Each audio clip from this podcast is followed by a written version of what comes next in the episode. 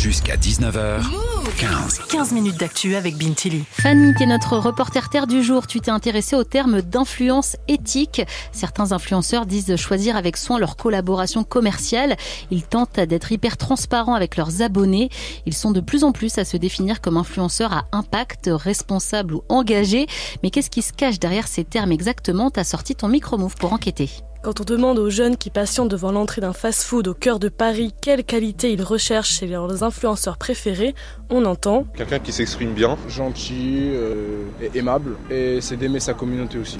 Être sincère, partager euh, des choses qui peuvent nous toucher nous derrière un écran. Authentique. C'est ça, voilà, authentique de la sincérité, de l'authenticité, et ils disent aussi vouloir avoir confiance dans les personnes qu'ils suivent. On n'est jamais sûr à 100%, mais pour moi, si tu montres à travers les réseaux quelque chose, c'est... je vois pas pourquoi tu devrais mentir en gros. Moi, pour les influenceurs que je suis, franchement, ils ont toujours été très droits. Quand il y avait une pub, euh, enfin, ils l'annonçaient, c'était vraiment parce que ils ont eux-mêmes testé le produit et que vraiment ils étaient, ils étaient confiants avec le produit. Mais non, je ne suis pas, non, tout ce qui est euh, influenceur Snapchat, ça, je, je, suis pas trop. Donc, euh, mais je vois que des fois, il y a des polémiques, notamment autour de tout ce qui est dropshipping autour de Snapchat. Je trouve que c'est un réseau social un peu, bon, pas de dépravé, mais, mais, mais pas loin. Dropshipping comprenait livraison directe en bon français, c'est-à-dire la vente de produits de très mauvaise qualité ou contrefaits.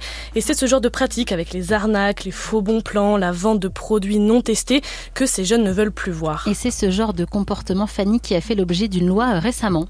Oui, ces influenceurs Snap, comme les appelle le jeune homme que l'on a entendu, influenceurs souvent issus de la télé-réalité, ont fait l'objet de plusieurs polémiques. Ils sont visés depuis juin dernier par une nouvelle loi qui encadre juridiquement le métier Désormais, interdiction de promouvoir la chirurgie esthétique, les crypto-monnaies, les produits à base de nicotine ou les paris sportifs. La loi les oblige aussi à indiquer clairement lorsqu'il s'agit d'une collaboration commerciale ou d'une photo retouchée. Mais Fanny, respecter ce cadre légal, ça ne suffit pas pour être un influenceur éthique. Et non, il faut aller plus loin, faire preuve d'un réel engagement. C'est ce, qu'explique Amélie Deloche. Elle est consultante et elle a lancé le mouvement Paye ton influenceur qui pointe du doigt les mauvais comportements. Selon moi, l'influence éthique et écologique, elle repose sur euh, trois piliers. Le premier, bien sûr, euh, c'est euh, la réglementation et le respect des lois. Ça, c'est vraiment la base, mais ça ne suffit pas pour être un influenceur responsable. Le deuxième, ça va être l'authenticité et la transparence envers ses abonnés. Et le troisième, c'est bien sûr la responsabilisation écologique sur son contenu, vraiment euh, intégré dans sa manière de faire de l'influence, euh, l'impact écologique des messages ou des imaginaires qu'on fait passer pour justement ancrer son influence dans le contexte écologique actuel bah, qui est celui de l'urgence climatique. Adieu donc les concours pour faire gagner des voyages à Dubaï, l'idée de faire attention à son empreinte carbone, de promouvoir des marques françaises ou, européennes, ou même la seconde main. Et pour que tout le monde joue le jeu, c'est aussi aux agences d'influence, celles qui gèrent les partenariats entre les marques et les créateurs, de faire preuve de transparence dans leur façon de manager.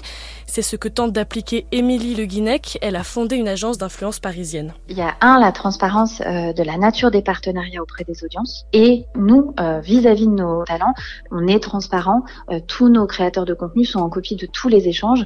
Les montants sont totalement transparents pour l'ensemble de la filière. Il n'y a aucune marge cachée, en tout cas, nous, dans notre fonctionnement d'agence. Un certificat d'influence responsable a même été créé par l'autorité de la régulation de la publicité. C'est un test que tu peux passer pour prouver ton engagement. Pour le moment, moins d'un pour cent des influenceurs français l'a déjà passé.